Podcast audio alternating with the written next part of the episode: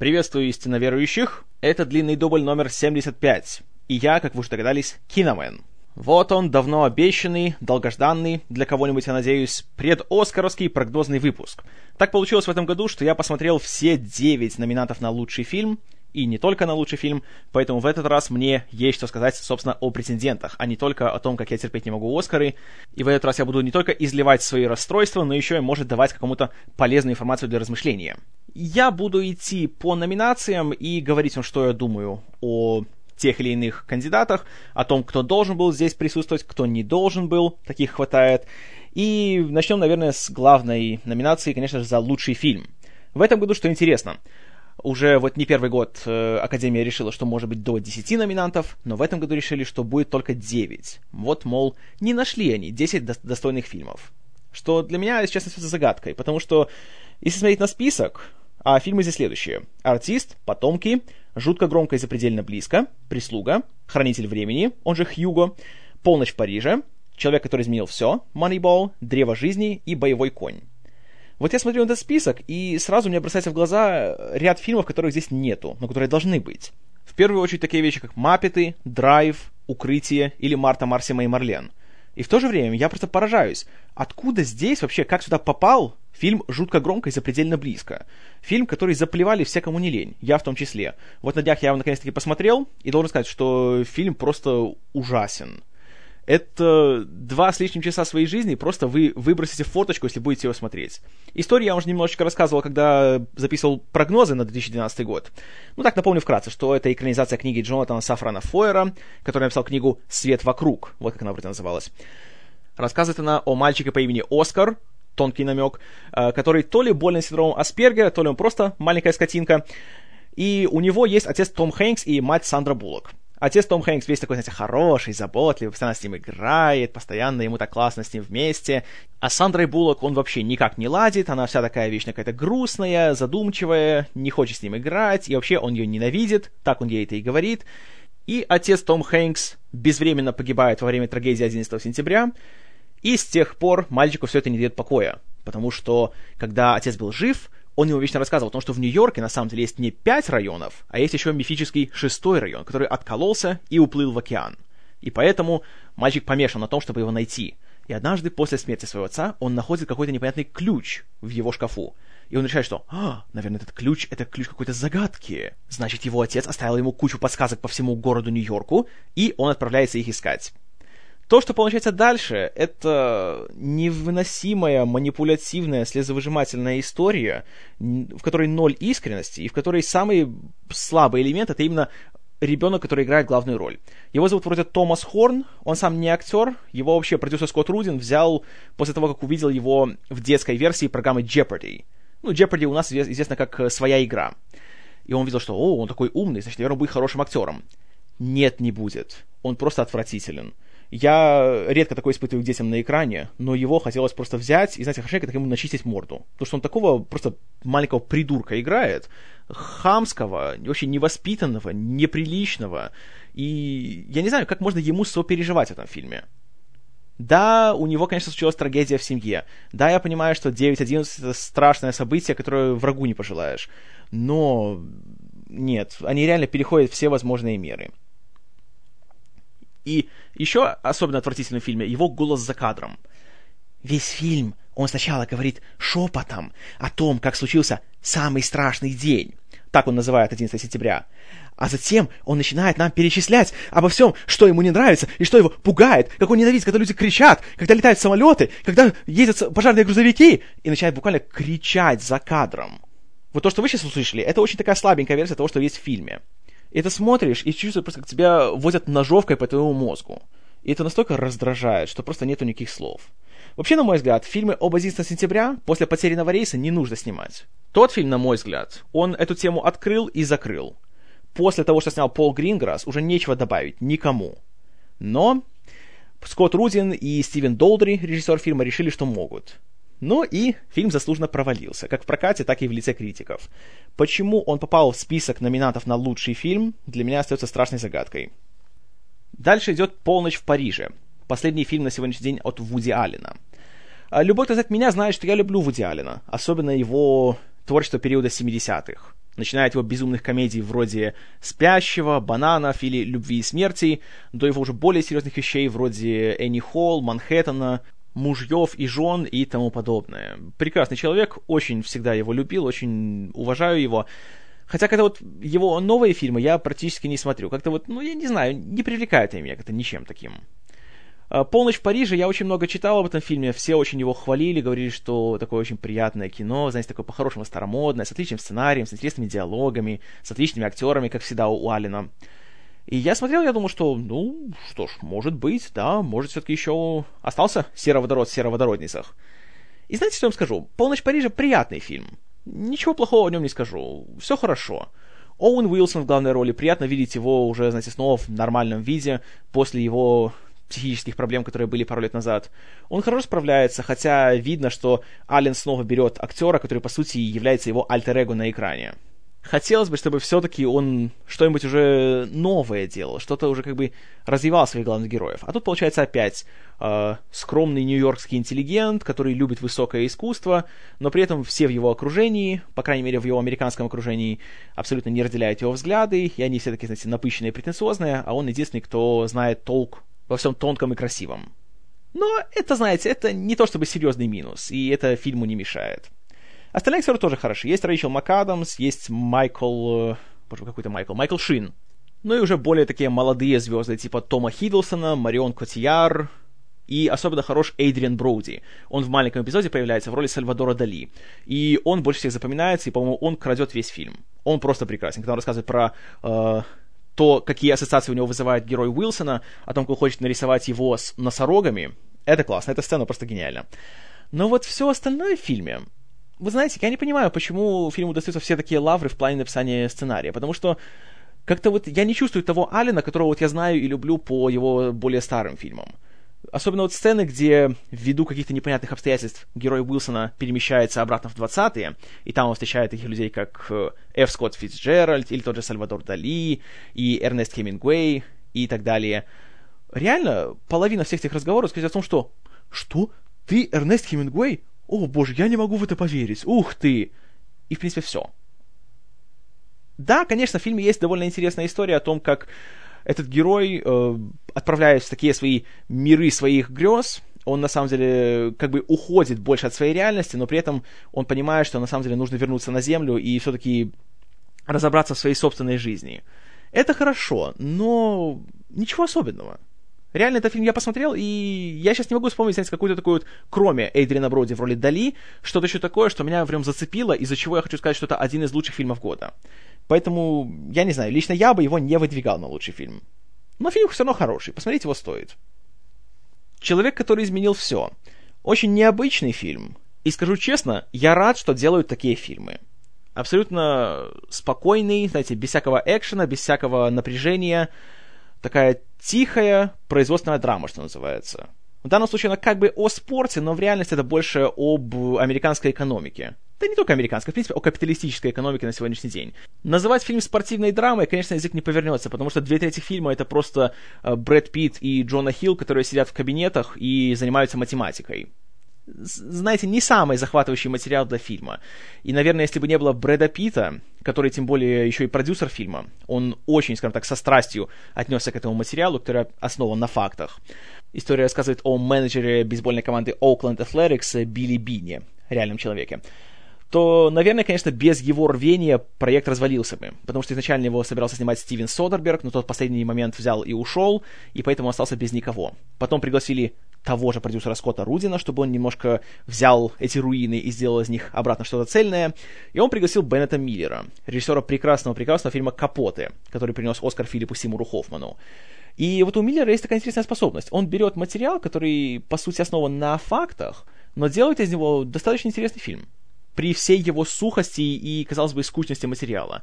И два с лишним часа, что идет фильм, они, знаете, проходят довольно быстро и смотрится не без удовольствия. Поэтому я не скажу, что, знаете, фильм такой, что вау, вот всем рекомендую, смотрите срочно. Нет, но просто хорошая такая, знаете, крепкая драма, которая основана не на больших драматичных событиях, а на таких более спокойных, таких более уравновешенных сценах. И это, конечно, приятно видеть всегда. в свой список лучших фильмов, конечно, я его не включил, но тот факт, что он попал в номинацию за лучший фильм, это все равно хорошо, это хороший признак. Это показывает всем продюсерам, что такие фильмы все еще востребованы. И, следовательно, это увеличивает шансы того, что будут делаться не только гигантские блокбастеры за полмиллиарда, но еще и такие вот более маленькие, более камерные человеческие драмы. Далее в номинации представлено «Древо жизни» Терренса Малика, о котором я уже не раз вам говорил, и повторюсь только, что я все еще считаю, что это один из лучших фильмов года, и то, что его номинировали здесь, это безумно приятно. И я все еще рекомендую фильм всем и каждому. А вот фильм «Боевой конь» я не рекомендую никому. При всем неизмеримом уважении и гигантской любви к Стивену Спилбергу, это фильм, который абсолютно снят без какой-либо души, без какой-либо фантазии, и реально просто два с половиной часа своей жизни тратишь впустую. «Боевой конь», его проблема в том, что это экранизация детской книги, но фильм непонятно на кого рассчитан, потому что для детей он слишком скучен, он слишком мрачен, он слишком грязный, в нем нет никак, ничего, знаете, такого именно яркого, какого-то положительного и захватывающего.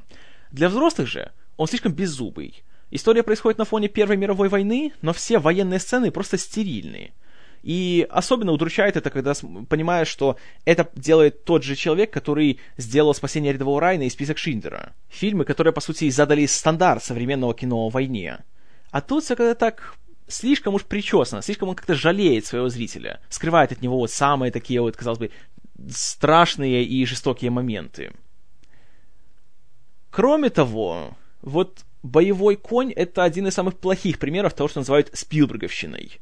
Он так здесь манипулирует чувствами зрителя, не в последнюю очередь с помощью музыки Джона Уильямса, что просто, знаете, в «Инопланетянине» он тоже это делал, но он это делал как-то с большим каким-то запалом, с каким-то большим энтузиазмом.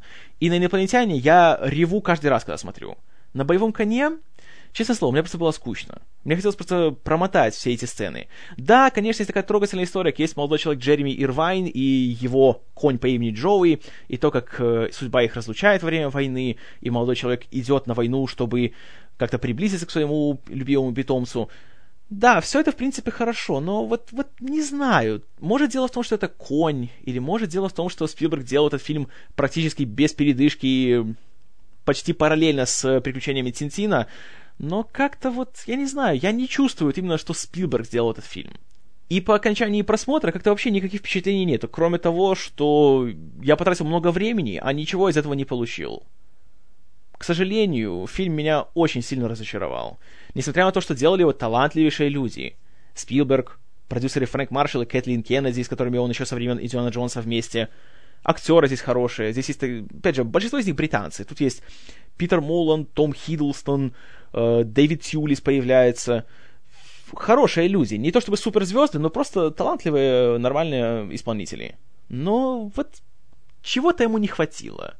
И поэтому фильм провалился, его заругали, и в данном случае должен согласиться с мнениями критиков, что да, фильм получился, мягко говоря, не очень хороший. По меркам Спилберга это можно считать провалом, к сожалению. И, как и в случае с «Убить Билла», я вот придерживаюсь того мнения, что если бы здесь не было в титрах имени режиссер Стивен Спилберг, то фильм вообще заплевали бы еще страшнее, и ему даже мечтать не пришлось бы о каких-либо номинациях на какие-либо награды. Но потому что это наш любимый дядя Степа, вот поэтому фильм получил номинацию за лучший фильм. Но он ее не заслуживает. Далее художественный фильм «Прислуга», и вот, наверное, за прошлый год этот фильм вызвал у меня самые противоречивые чувства. Потому что, с одной стороны, у фильма есть неоспоримые плюсы, в частности, работа режиссера и работы актеров. Актеры здесь, точнее, даже актрисы, лучше сказать, потому что большинство ролей здесь именно женские. Они здесь просто великолепные. Все до одного. Здесь есть э, Виола Дэвис, Октавия Спенсер, Брайс Даллас Хауард, Джессика Честейн, Элисон Дженни и Эмма Стоун выкладываются все на 100%, и причем нет никого, кто тянет на себя дело. Знаете, нет таких моментов, где вот, вот это такой звездный момент. Тут такого ничего нету. Тут э, именно что актерский ансамбль. И это безумно приятно видеть в такой вот, знаете, э, большой сентиментальной трогательной драме. Режиссер фильма Тейт Тейлор, я не помню, вот то ли это для него дебют, то ли одна из первых работ, но справляется он очень уверенно. Как я уже говорил, очень хорошо работает с актерами, и несмотря на то, что фильм идет почти два с половиной часа, а может даже и чуть больше, уже точно не вспомню сейчас. А, он смотрится довольно быстро и как-то так не, не кажется скучным. Это все очень-очень хорошо. Но у фильма в моих глазах есть один большой-пребольшой минус, который не позволяет мне назвать его вот реально одним из лучших за год и рекомендовать его. Это, в принципе, его сюжет. Но это минус не только даже фильма, сколько оригинальной книги Кэтрин Стокет, на основе которой снят фильм. Нам рассказывается история о 60-х годах в штате Миссисипи, нам показывают довольно так подробно всю ситуацию с расовыми отношениями в США в те времена на примере именно что э, чернокожих э, горничных и просто служанок, которых нанимали богатые белые люди в пригородах, и о том, как несправедливо с ними обходились. Ну и, конечно, есть наша главная героиня, журналистка, которую играет Эмма Стоун, которая так самоотверженно и отважно решила поведать историю обо всех этих несправедливостях и написать об этом книгу. Э, и брала за основу рассказы двух э, знакомых горничных, которых играют Виола Дэвис и Октавия Спенсер. И фильм реально смотрится не как э, реалистичное изображение того, что было в те времена, а скорее как современная такая либеральная фантазия о том, что могло бы произойти в те времена, и о том, что бы мы хотели, чтобы произошло. Фильм нам явно дает показать, что вот, какие, понимаете ли, вы были все бессовестные, вы так вот неуважительно относились к черным, и вы ведь могли все изменить, но вы этого не делали, потому что вам так было удобнее, или вам просто не хотелось, вы просто жалели себя и так далее но фильм очень односторонне показывает ситуацию и говорит, что вот какая была героиня Эммы Стоун, какая она, знаете, молодец, а все остальные какие были плохие. На самом деле это не так. И фильм нам не рассказывает другую, мрачную сторону всей этой ситуации. О том, что если бы в реальности вот так вот какая-то девушка взяла бы, написала книгу и написала то, что она в ней написала, о чем мы видим в фильме, то ее, простите, бы изнасиловали и убили бы. Потому что Южные Штаты, это всегда э, было очень опасное место для людей, которые, знаете, выступают в защиту афроамериканского населения. Я уж не говорю про Куклус-клан и все остальное. И тут это очень, как так, знаете, причесано все показано. И были, на самом деле, причины, по которым белые люди позволяли вот таким вот э, нехорошим вещам происходить с, с черным населением. К вопросу о нехороших вещах тоже. Здесь все настолько, как так, я не знаю, ослаблено, как так вот легенько все так сделано. Вот как показаны вампиры в сумерках, также показаны здесь э, расистские отношения э, в прислуге. Самое страшное, что здесь происходит с черной женщиной, то, что ее не пускают в туалет. Ну, еще, конечно, есть одна героиня, которую несправедливо сажают в тюрьму, но даже там, мы видим сцену в тюрьме, там все, знаете, такие мирные, лежат у себя на койках, читают книги и еще смеются все вместе с того, что там написано.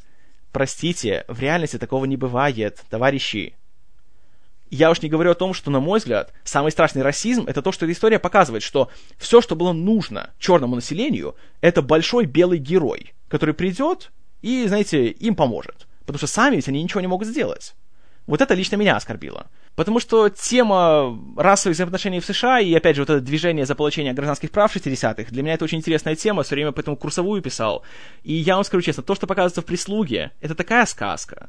Потому что, ну, не было так. И говорить современному зрителю о том, что «нет-нет, вы что, на самом деле, видите, какие мы хорошие, мы белые, поэтому мы, знаете, лидеры, поэтому мы всех там вот так вот начали спасать потихоньку». Неправда. Нельзя вот так вот обходиться со своей историей. Нельзя закрашивать все некрасивые моменты. А если уже собираешься так делать, то не говори потом, что твой фильм предназначен, чтобы рассказать миру о том, какая была тяжелая доля афроамериканского населения в 60-х и как они боролись за свои права, потому что этого не было. Это научная фантастика, товарищи. Поэтому, как вымышленная история, «Прислуга» нормальный, хороший очень фильм, хорошо сделанный, хорошо разыгранный. Признаюсь, даже, знаете, прослезился в паре моментов, но всерьез говорить о том, что вот это фильм, который посвящен такой важной теме и который с нею достойно обходится, нет, ни в коем случае. Знаете, посмотрите Малкольма Икса лучше. Вот фильм, который гораздо честнее, гораздо искреннее рассказывает об этой далеко не такой простой теме. Ну и еще одна сцена в прислуге, которая, откровенно говоря, меня просто поставила в ступор. Это момент, где Октавия Спенсер, которая работает на Джессику Честейн, рассказывает ей, как надо готовить жареную курицу. И говорит, как она вообще-то обожает, что это ее любимая еда на свете, и что ради нее она живет. И вы знаете, это просто некрасиво. Фильм, который как бы борется против стереотипов о черном населении, одновременно в такой вот сцене только еще его распространяет. Если кто не в курсе, то в американском обществе есть такой э, расовый стереотип, что черные едят только арбузы и жареную курицу. Поэтому, подводя итог, скажу так, «Прислуга» Это фильм, в котором создатели сделали максимум из того, что они могли, но, к сожалению, тут просто изначально сам материал, который лежит в основе, имеет очень серьезные недостатки, которые, к сожалению, в экранизации просто невозможно исправить, потому что нужно оставаться верным своему первоисточнику. Идем дальше. Художественный фильм «Потомки» Александра Пейна. Александр Пейн очень интересный режиссер, один из э, немногих людей, который работает в рамках студийной системы, но при этом сохраняет полностью свой вот, знаете, авторский подход, свой такой независимый подход к своему кино. И каждый его фильм, хотя снимает он довольно нечасто, всегда привлекает внимание и, самое главное, не разочаровывает. Точно такая же ситуация и с «Потомками». Фильм, я скажу честно, мне безумно понравился. Как помните, я включил его в свой топ-11 за год. Очень такая красивая, знаете, интересная, трогательная история семейных отношений, но лишенная такого классического голливудского, не знаю, как это лучше сказать, знаете, без слез лишних, без, опять же, манипуляций над зрителем. Наоборот, как раз показано все очень так э, приземленно, очень так немножко неряшливо, я бы сказал. В главной роли есть Джордж Клуни, но в кои-то веке он не играет, знаете, такого обаятельного мерзавца, у которого все схвачено. Как раз наоборот, он играет довольно-таки человека потерянного в своей жизни, который едва справляется со своими всеми обязанностями особенно как отец, потому что у него была супруга, которая была лидером в семье, а он уже был на вторых ролях. Но по воле злого случая его жена попадает в кому, и ему говорят, что ей уже осталось жить совсем недолго. То есть ее организм уже никак не реагирует, и, по сути, чем сохранять ее в таком вегетативном состоянии, то проще лучше отключить всю систему жизнеобеспечения. Кроме того, главный герой узнает, что его жена ему изменяла, как раз вот в самое недавнее время. И еще у него есть две дочери — Одна младшая, которая становится постепенно подростком, и начинаются у нее все эти, знаете, всплески гормонов и бунтарские порывы. И есть дочь постарше, которая также немножко любит побунтовать, поэтому она учится в школе-интернате. И нашему герою предстоит восстановить нормальные семейные связи со своими детьми, похоронить свою жену, решить все свои семейные вопросы. И, кроме того, он пытается как-то найти того, с кем жена ему изменяла, и как-то найти покой и удовлетворение со всей этой ситуацией. И фильм, знаете, смотрится очень приятно. Вроде поднимает очень такие мрачные и нелицеприятные моменты, но вот благодаря режиссуре Пейна и очень хорошему сценарию, они смотрятся довольно так легко, и они не загружают. Но при этом фильм не скатывается, знаете, в чистую комедию. Смотрится невероятно интересно. И вроде бы сюжет такой уже заезженный, бытовой, но в таких умелых руках он обретает новую жизнь. Не в последнюю очередь благодаря тому, что все происходит на Гавайях, то есть в таком необычном интерьере, и этот контраст того, что вроде такое яркое, солнечное место, и традиционно все истории на Гавайях, они такие беззаботные, положительные, такие жизнеутверждающие. А тут ситуация очень даже грустная, приземленная, обыденная. Это очень хорошо срабатывает, идет на пользу фильму. Поэтому «Потомки» я горячо рекомендую, и этот фильм как мало какой другой заслуживает места именно в списке лучших фильмов года, и свою номинацию за лучший фильм получил абсолютно заслуженно.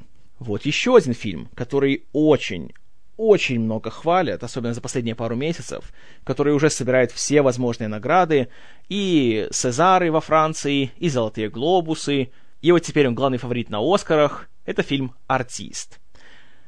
Э, вы уже много, конечно же, о нем слышали и читали, и знаете о нем много, о том, что это абсолютно не мой фильм, именно не стилизация под немое кино, а именно в полном смысле немой фильм. Черно-белый, снятый в пропорциях 4 к 3, то есть на квадратном экране.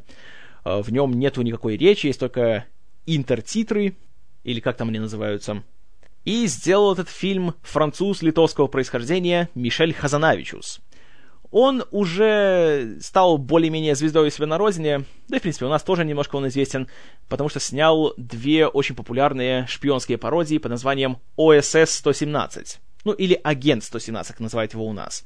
И это были его первые совместные работы с актером Жаном Дюжарденом и актрисой и по совместительству его женой Беренис Бежо. Об артисте, что я могу сказать? Э, перед просмотром я, конечно, боялся, что фильм больше хвалят из-за его, именно, знаете, стилистической уникальности, а не потому, что сам фильм вот такой достоин, что такая классная в нем история, и такие хорошие актерские работы, и в целом это такое вот именно художественное достижение. Мне так казалось, пока я не смотрел сам фильм. Но, скажу честно, просмотр был просто чем-то трудноописуемым. Он прекраснейшим образом снят, не возникает такого чувства, что ты смотришь современный фильм, который как бы пародирует и дает дань уважения немому кино 20-х. Хотя есть, конечно, пара сцен, которые, ну, знаете, такие, немножко такого мета-юмора есть, где немножко смеются над тем, что это не мой фильм. Вроде открывающей фильм сцены, где мы видим кинотеатр, в котором показывается художественный фильм, а затем все зрители встают и начинают хлопать. Но мы ничего этого не слышим. Конечно, не мой фильм не стал бы делать такие сцены, чтобы, знаете, только не дразнить зрителя. Но в наше время такое уже абсолютно позволительно. Но при всем при этом фильм еще рассказывает очень хорошую историю. В чем-то напоминает «Поющих под дождем». Те же времена, 27-й год, рассказывает о Голливуде тех времен. На всех студиях регулярно выпускались немые фильмы, и кинозвезды работали исключительно своим лицом, а не своим голосом. Но тут, понимаете ли, прогресс не стоит на месте, появляется звук в кино, и мы видим, как разные люди на это реагируют. В частности, наш главный герой, актер Джордж Валентин, который играет Жан Дюжарден, причем прекраснейшим образом играет. Просто, вот поверьте, вся похвала, которая на него сыплется за этот фильм, абсолютно заслужена. Он просто магнит для глаз в этом фильме. И он считает, что все это проходящая мода, и нечего тут, знаете, такой ажиотаж развивать. И он продолжает гнуть свою линию, простите за такое дурацкое выражение. И он делает дальше немые фильмы. В то же время технологии идут дальше, народ их все больше любит, и параллельно с этим, благодаря этому же Джорджу Валентину, получает свой шанс сниматься в кино юная особа по имени Пейпи Миллер, которую играет Беренис Бежо.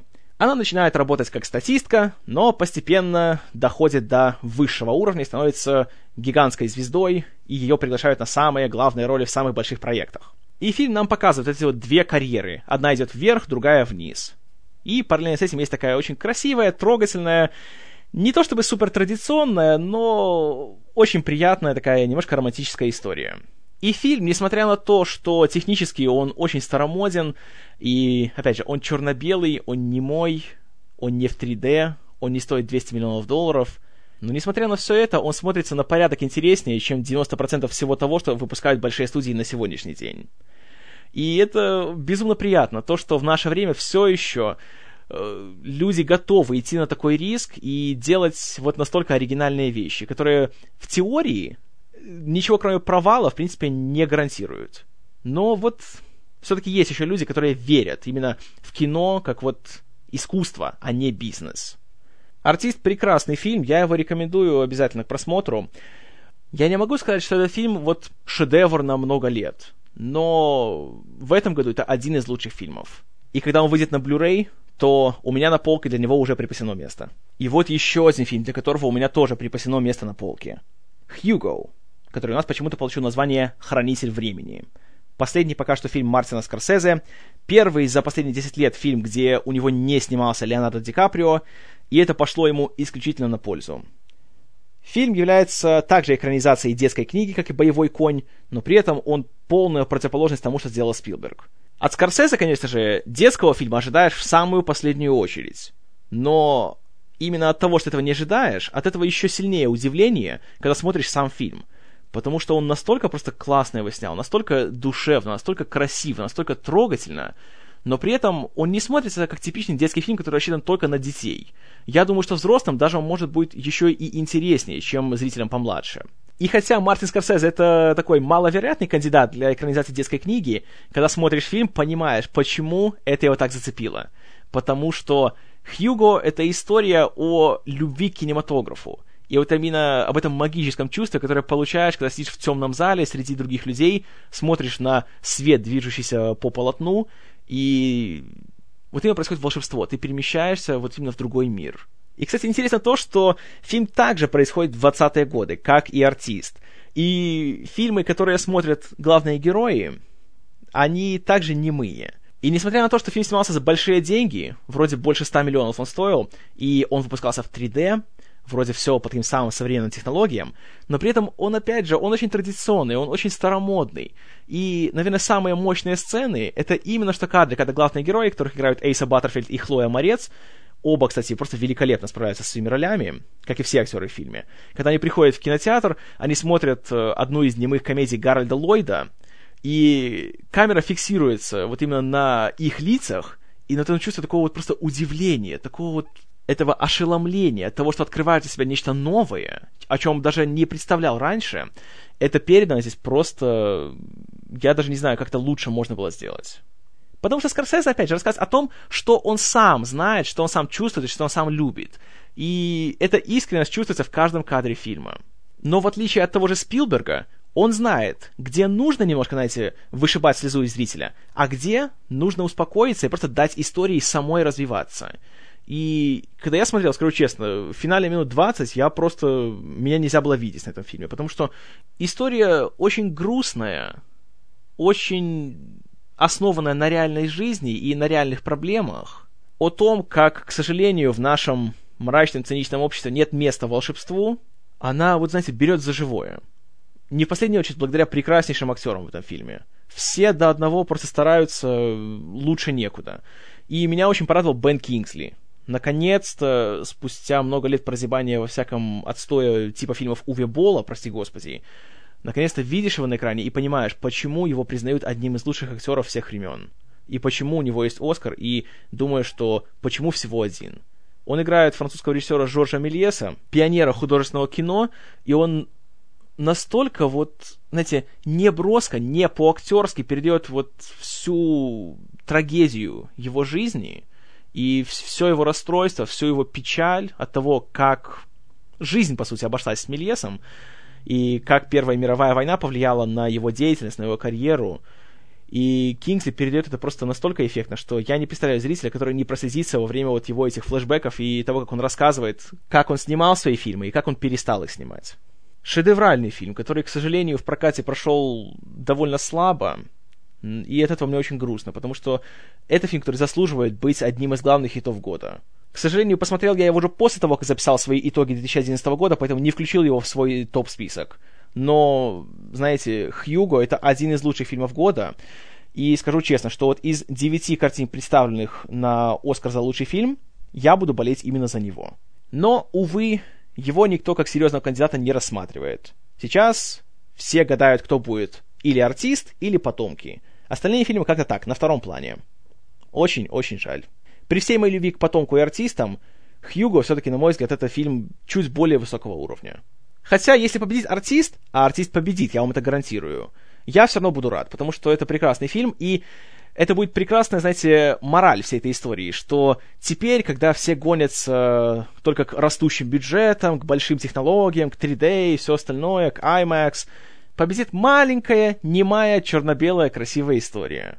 Потому что самое главное для хорошего фильма — это не то, сколько он стоит, и не то, сколько в нем взрывов до небес — а то, какая в нем именно история и какие актеры ее разыгрывают. Итак, переходим к лучшей режиссуре. Тут же меньше кандидатов, так что будет все короче. Значит, представлены Вуди Аллен за «Полночь в Париже», Мишель Хазанавичус за «Артиста», Теренс Малик за «Древо жизни», Александр Пейн за «Потомков» и Мартин Скорсезе за «Хранителя времени». Как и в случае с э, лучшим фильмом, я буду болеть за Скорсезе.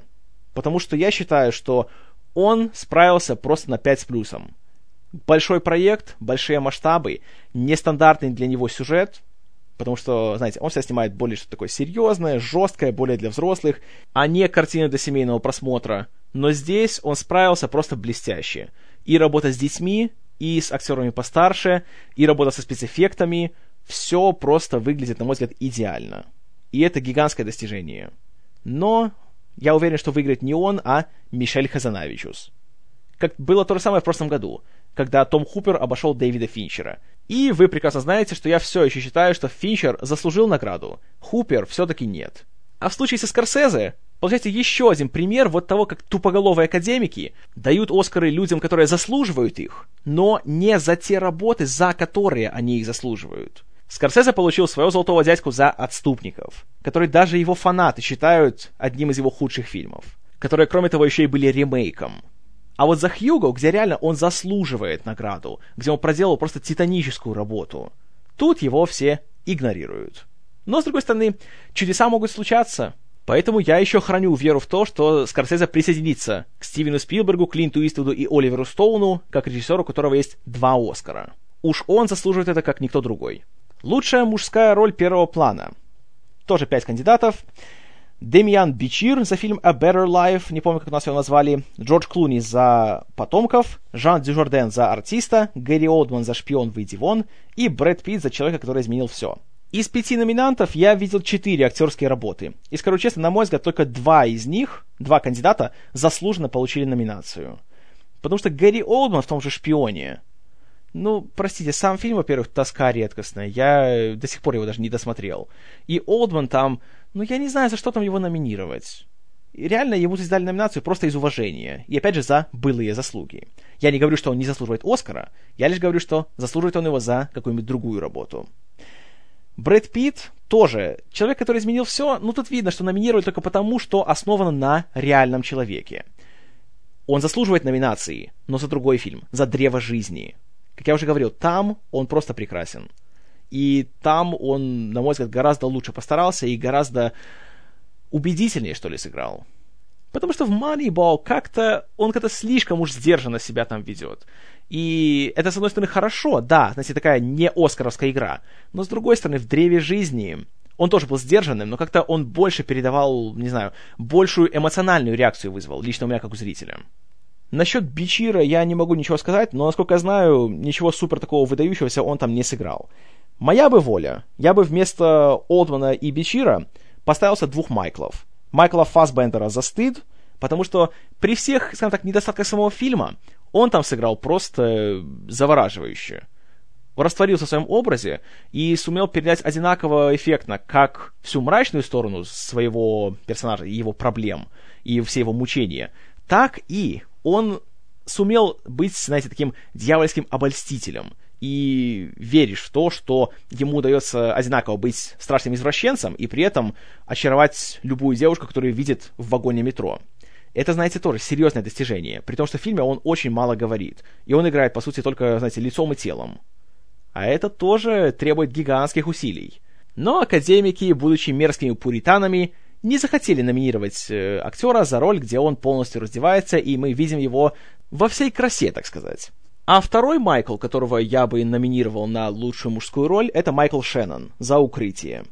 Об этом фильме я уже рассказывал вам в итоговом подкасте, поэтому тут долго останавливаться не буду. Скажу лишь, просто посмотрите фильм, и я думаю, что вы со мной согласитесь, что сыграл он там просто великолепно. И почему его проигнорировали, это загадка для меня. Что касается Джорджа Клуни и Жана Дюжардена, оба сыграли очень хорошо, но я считаю все-таки, что Дюжарден, как и Фасбендер, у него роль, где он вот реально ничего практически не говорит, кроме буквально двух слов в финале. И при этом он настолько классно смотрится, он реально вот создает впечатление звезды немого кино. Как тоже и Чарльз Чаплин, и Гарольд Ллойд, и Бастер Китон, и люди менее известные. Он справляется просто блестяще. Он обаятелен, он симпатичен, он хорошо справляется с физической комедией, и, в принципе, всех своих эпитетов, которые ему уже приписывают, он заслуживает на все сто. И я буду болеть за него. И я уверен, что он получит награду. Хотя ходит такая молва, что многие голосовавшие члены Академии как раз отдали свои голоса за Клуни. Но хотя он, конечно, очень хорошо поработал в «Потомках», все-таки Дюжарден, на мой взгляд, гораздо лучше. Лучшая актриса первого плана. Тут номинированы Глен Клоус за Альберта Нобза, Виола Дэвис за «Прислугу», Руни Мара за «Девушку с татуировкой дракона», Мэрил Стрип за «Железную леди» и Мишель Уильямс за «Семь дней и семь ночей с Мэрилин». Здесь также я видел четырех из пяти номинанток, всех кроме Глен Клоус. И тут тоже должен сказать о двух работах, которые, на мой взгляд, несправедливо проигнорировали. Первая — это Шарли Стерн в «Бедной богатой девочке» потому что там, на мой взгляд, она очень хорошо постаралась, и об этом я тоже рассказывал в прошлый раз, и я считаю, что, по крайней мере, номинацию она заслужила точно. А вторая, также девушка, которая говорил вам уже в итогах, Элизабет Олсен за Марту, Марси Мэй Марлен. Там, на мой взгляд, она справилась просто блестяще. Очень спокойная такая игра у нее была, сдержанная, невыпендристая, но при этом она одним своим лицом просто идеально передавала свою героиню, знаете, все ее переживания, весь ее внутренний мир, все ее внутренние изменения, которые происходят очень так медленно, так потихоньку, незаметно, но она это все передала просто идеально. А если учитывать, что у нее это почти первый э, опыт в полнометражном кино, то тут однозначно нужно было номинировать. И, если честно, я бы даже дал ей награду за лучшую женскую роль. Потому что из всего, что я смотрел, никто меня так же, как она, не впечатлил в этом году. Но, что я знаю, я ж не академик. В общем, в идеале я бы убрал Руни Мару и Мишель Уильямс, а на их место поставил бы Шарли Стерн и Элизабет Олсен. Почему Мару? Об этом я уже говорил в подкасте о двух экранизациях девушки. Почему Мишель Уильямс я бы не номинировал? Потому что, ну вот, «Моя неделя с Мэрилин», или вот эти «Семь дней и семь ночей», как у нас его назвали, во-первых, сам фильм довольно такой проходной. А во-вторых, она там играет. Во-первых, она внешне, несмотря на всю работу гримеров и костюмеров, она не смахивает на Мэрилин Монро. Никак. И играет она, откровенно говоря, как-то так, ну, я не знаю, как-то серенько. И тут видно, что номинировали ее, во-первых, потому что это Мишель Уильямс, она уже вроде какой-то второй или третий раз ее номинируют. Вроде за «Горбатую гору» ее выдвигали и за «Blue Valentine» в прошлом году. Как бы ее академики любят в принципе. Но она хорошая актриса, знаете, есть за что любить. Но только не в этой роли. И снова-таки она сыграла реальную персону. Сыграла Мэрилин Монро. Как такое не номинировать? Но, на мой взгляд, ничего из особенного не получилось. Реально борьба здесь разворачивается между Мэрил Стрип, которая играет Маргарет Тэтчер, и Виолой Дэвис из «Прислуги». Мои симпатии здесь на стороне Дэвис. Хотя от обоих фильмов я был не в восторге, но Стрип в «Железной леди», она больше полагается, знаете, на грим и на общую фактурность свою, и на то, что она играет такую, знаете, знаковую личность. Опять же, реальная персона. Оскары обожают это. А у Дэвис задача была гораздо сложнее. И я считаю, что с ней она справилась прекрасно. Все ее сцены в прислуге — это такие маленькие шедевры актерского мастерства. Снова-таки, она играет сдержанно, она нигде не кричит, не устраивает истерик, но есть моменты, где она просто одними глазами пронзает зрителя насквозь. И это от, отличная абсолютно игра, и тут я целиком и полностью болею за нее. И я думаю, что выиграет также она. Потому что Стрип, да, она получила Золотой Глобус, но каждый раз, когда раздают Золотые Глобусы и есть роль Мэрил Стрип, ее номинируют, и она выигрывает. Ей дали за «Дьявол носит Прада» награду. Плюс у нее уже есть два Оскара, поэтому академики, я думаю, сжалятся и не будут делать ее монополисткой среди актрис. Идем дальше. Лучший актер второго плана – Тут также я видел 4 работы из 5. Кеннет Брана за «7 дней и 7 ночей с Мэрилин», Джона Хилл за «Человека, который изменил все», Ник Нолти за «Воина», Кристофер Пламер за «Начинающих» и Макс фон Судов за «Жутко громко и запредельно близко». Кеннет Брана сразу скажу. Актер прекрасный, но в этой роли он играет своего кумира Лоренса Оливье, опять играет реальную персону, но при этом он просто хорош. Ничего особенного, ничего такого, что заставляет, знаете, его задержаться в памяти. Поэтому он сразу отпадает. Джона Хилл в «Человеке, который изменил все», ну, я не знаю, за что здесь его номинировали. Да, приятно видеть, что он немножко развивается как актер, и что здесь он не сыплет остротами направо и налево, и не кричит, не пучит глаза, как он делает в фильмах Джада Апатова. Но, как бы, ничего больше, в принципе, он здесь не показывает. Я считаю, что есть другой а, комический актер, который сыграл драматическую роль, который куда больше заслуживал номинации. Паттон Озвальд за бедную богатую девочку. Вот там он реально постарался, как настоящий драматический актер. Без всяких скидок на то, что, ну да, знаете, для комедианта, конечно, он хорошо справился. Нет, он просто прекрасно справился со своей ролью. Но, наверное, академики решили, что они выполнили свою квоту по толстым комедиантам в драмах, поэтому решили, что хватит одного, а двух не надо.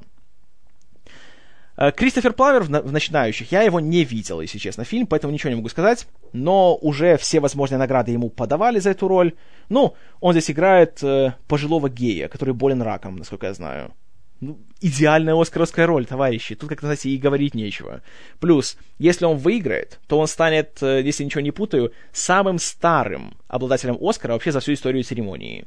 Поэтому, ну, грех, знаете, не поставить рекорд. Опять-таки, Кристофер Пламер прекрасный актер, он заслуживает Оскар, но остается вопросом, заслужил ли он именно за эту работу. Тут не могу ничего говорить. Вот кто точно не заслуживает номинации здесь, так это Макс фон Судов. Прекрасный человек, прекрасный актер, талантище и все замечательно, но его роль в этом фильме нет, простите, нет. Что сам фильм, что актеры в нем не заслуживают никакого внимания со стороны наград. Абсолютно. А вот Ник Нолти в «Войне», на мой взгляд, был просто великолепен. И я буду болеть за него. Потому что Вроде бы у него роль такая, знаете, клишированная. Он играет раскаявшегося отца, из-за которого распалась его семья, и он пытается вот в последние годы своей жизни исправить свои ошибки и восстановить контакты со своими детьми. Но сам фильм «Воин», в принципе, он приятен тем, что он отходит от этих классических штампов, и есть такой момент в сюжете, что да, он ходит, знаете, на собрание анонимных алкоголиков, он уже там много месяцев не пьет, и все, он сейчас завязал, а ему говорят, ну и что с того? И вот это очень приятно, то, что нет такой, знаете, типичной сопливой драмы. И он сам тоже, он не переигрывает, он все очень в меру делает в фильме. Очень хорошая роль, очень профессиональная, очень тонко сыгранная. И очень приятно, что его номинировали. Потому что в целом «Воина», откровенно говоря, проигнорировали. Хотя, как я и говорил, на лучший фильм спокойно его можно было бы номинировать, на мой взгляд. Но то, что Ник Нолти представлен, это хорошо. Но я боюсь, что все-таки выиграет Кристофер Пламер, а ему ничего не дадут. Очень, очень жаль. Лучшая актриса второго плана. Опять же, видел четырех конкурсанток из пяти. Беренис Бежо за артиста, Джессика Честейн за прислугу, Мелисса Маккарти за девичник в Вегасе, Джанет Мактир за Альберта Нобза и Октавия Спенсер тоже за прислугу. Во-первых, Мелисса Маккарти за девичник в Вегасе? Вы что, шутите? Вот это вот мерзкая толстуха, которая испражнялась в раковину, вот за это сейчас номинируют на Оскар? Нет, товарищи, это не тот мир, в котором я хочу жить. Беренис Бежо в артисте тоже, на мой взгляд, была очень хороша, но, знаете, там это фильм Дюжардена, абсолютно. Он там в каждой сцене, он сияет. Она также очень приятная, она и симпатичная, она и обаятельная, и она прекрасно справляется, знаете, и с именно физической игрой, но ничего такого вот сверхъестественного, за что хочется сказать, что да, вот классно, вот это реально ее звездная роль. Тут ничего такого не скажу. А, Дженнет Максир не видел. Октавия Спенсер в прислуге. Ее уже повыделяли на многих церемониях, вот Золотого Глобуса ей дали.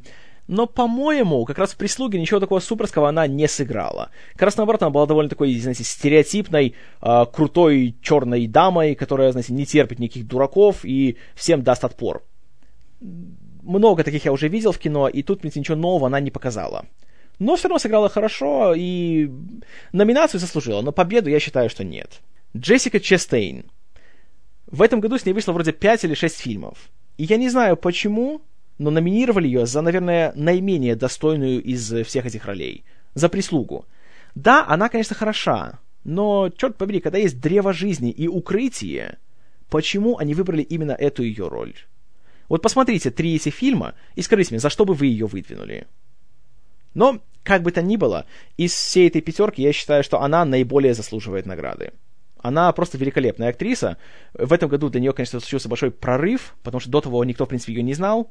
А тут сразу целый залп фильмов, причем большинство из них получились реально отличными и фильмами, и она в них отлично сыграла. Талантливейшая дама и внушает большие надежды на то, что в будущем станет еще большей звездой, чем она сейчас. Поэтому я буду болеть за нее. И я считаю, что награда отправится также к ней. Лучший оригинальный сценарий. Тут я смотрел три с половиной кандидата. Тут представлены «Артист», «Девичник в Вегасе», «Предел риска», «Полночь в Париже» и «Развод Надера и Семин». Почему я говорю три с половиной? Потому что «Развод» я еще не до конца посмотрел, но то, что я уже видел, знаете, меня очень впечатлило. Фильм из Ирана, нечастый гость на наших экранах, но в отличие от многих фильмов, которые приходят к нам с Ближнего Востока, он реально не о том, что он из Ирана, а это такая очень серьезная, очень такая сильная семейная драма, которая просто происходит в мусульманском государстве. И вроде история очень такая простая, казалось бы, и нечего особо рассказывать, но при этом затягивает. И несмотря на то, что все такое, знаете, бытовое, серое и привычное, интересно. И это, конечно, немалая заслуга его и режиссера, и сценариста Асгара Фархади. Не знаю, насколько он заслуживает победы, потому что фильм еще я просто не досмотрел, но то, что я уже видел, меня очень впечатляет, и, конечно, номинация заслужена на все сто. «Полночь в Париже», но об этом я уже вам говорил. Тут я считаю, что я не знаю, просто из уважения к Аллену его выдвинули здесь э, в номинацию. Потому что, на мой взгляд, в «Полночи в Париже» ничего такого сверхъестественного не было, особенно в плане сценария. Об этом я уже говорил, поэтому повторяться не буду. «Предел риска» я не смотрел, поэтому ничего не могу сказать. «Девичник в Вегасе». Нет. О, нет, товарищи, нет, ни в коем случае. Это просто издевательство. При том, что я могу назвать три сценария, которые куда больше заслуживают присутствия в этом списке, чем «Полночь в Париже» и «Девичник в Вегасе». Это 50 на 50, Марта, Марсима и Марлен и «Укрытие». Но, опять же, что я знаю?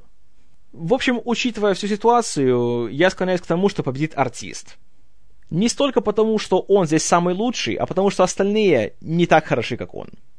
Далее идет лучший адаптированный сценарий. Тут представлены «Потомки», «Хьюго», «Мартовские иды», «Человек, который изменил все» и «Шпион, выйди вон». Вот, «Мартовские иды» — это единственная их номинация. Я почему-то просто раз подумал, что у них даже на лучший фильм есть номинация. Ну, перепутал с «Золотыми глобусами». Ну, что уж поделать. Тут сразу скажу, «Шпион, выйди вон», по-моему, не заслуживает номинации.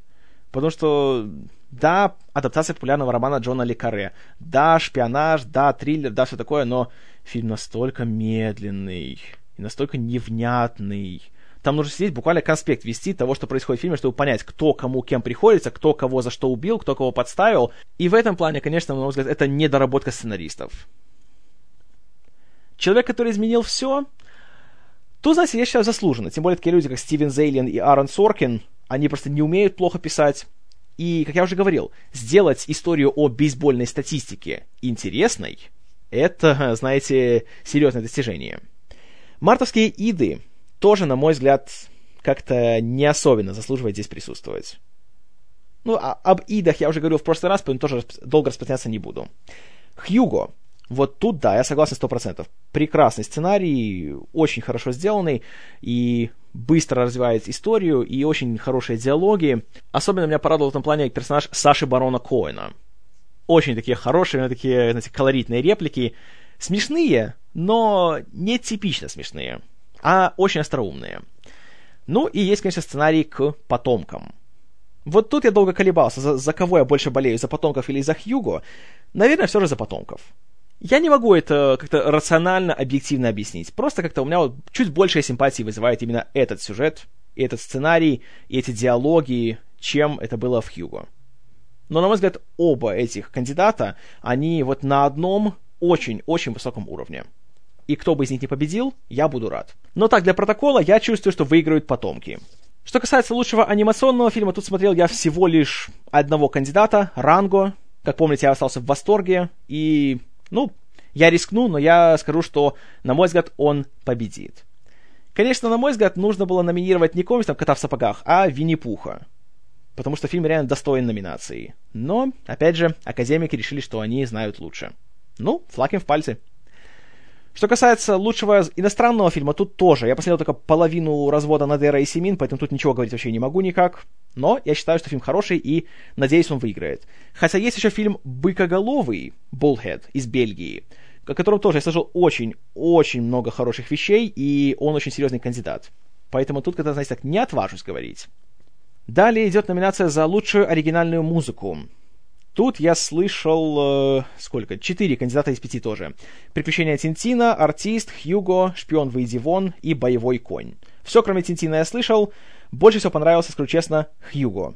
Написал музыку Хауард Шор, и она здесь играет самую лучшую роль. Она задает тон фильму, создает атмосферу, но при этом не лезет на первый план. Она не манипулирует эмоциями зрителя, как это было в «Боевом коне». Там просто невыносимый саундтрек, на мой взгляд, был. Абсолютно ничуть не понравился. В «Артисте» тоже музыка очень приятная, тем более, что фильм не мой, поэтому там музыка играет, наверное, процентов 60 от общего э, антуража. И тут я скажу так, я хочу, чтобы выиграл Хьюго, но, скорее всего, выиграет «Артист». Номинация за лучшую песню — это вообще смехотворно. Тут два кандидата всего — Рио и Маппеты. Ну, вы уж извините меня. Это как сравнивать Мерседес и самокат. Однозначно выиграют Маппеты, выиграют на 120% заслуженно. Далее есть две номинации за звук, за звукорежиссуру и звукомонтаж. Но понятия не имею, как эти номинации друг от друга отличаются и что нужно, нужно сделать фильму, чтобы получить награду. Тут, как знаете, даже так не отважусь каких-то выбирать фаворитов. Ну, представлены здесь за монтаж звука.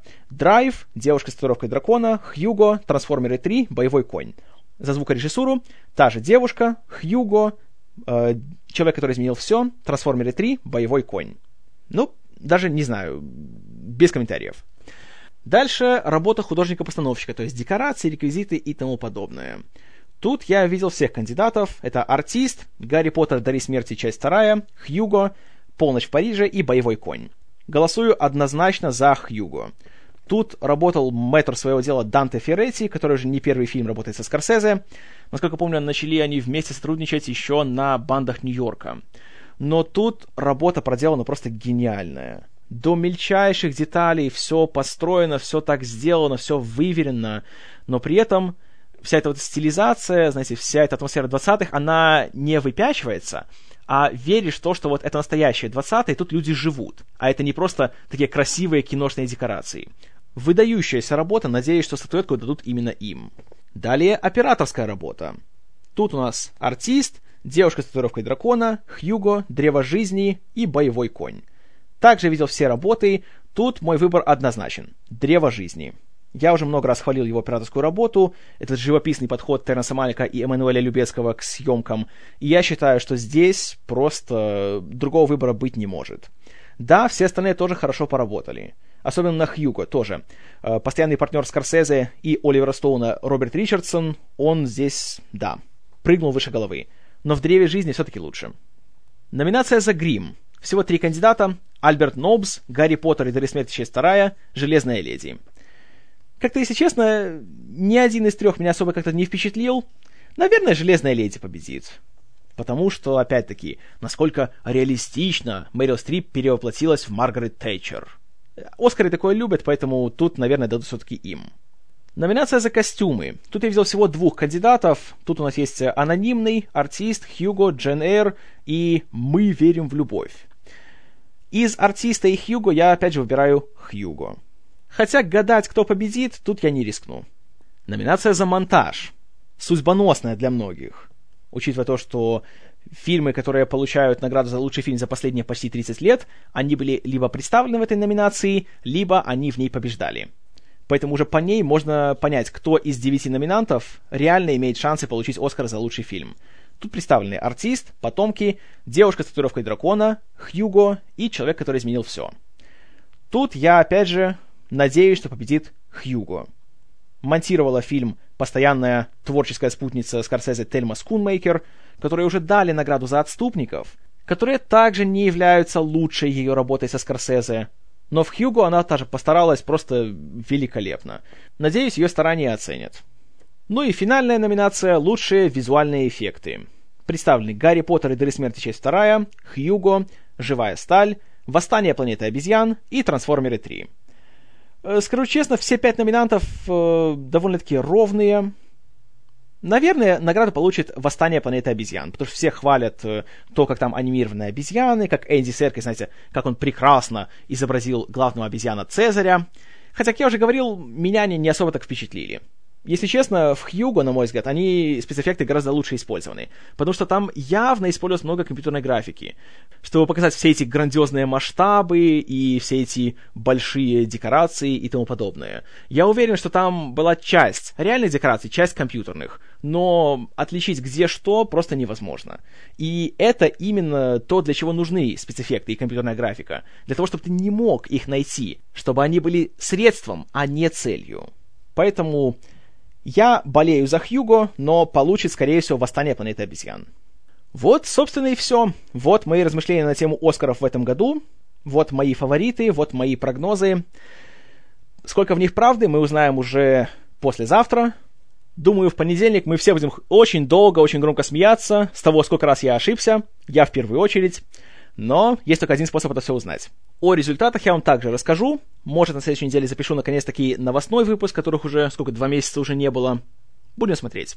Как обычно, все ваши комментарии, соображения, разногласия и так далее пишите к подкасту. Все прочитаю, на все постараюсь ответить. Ну а до следующего раза. Спасибо за внимание. С вами был Киномен.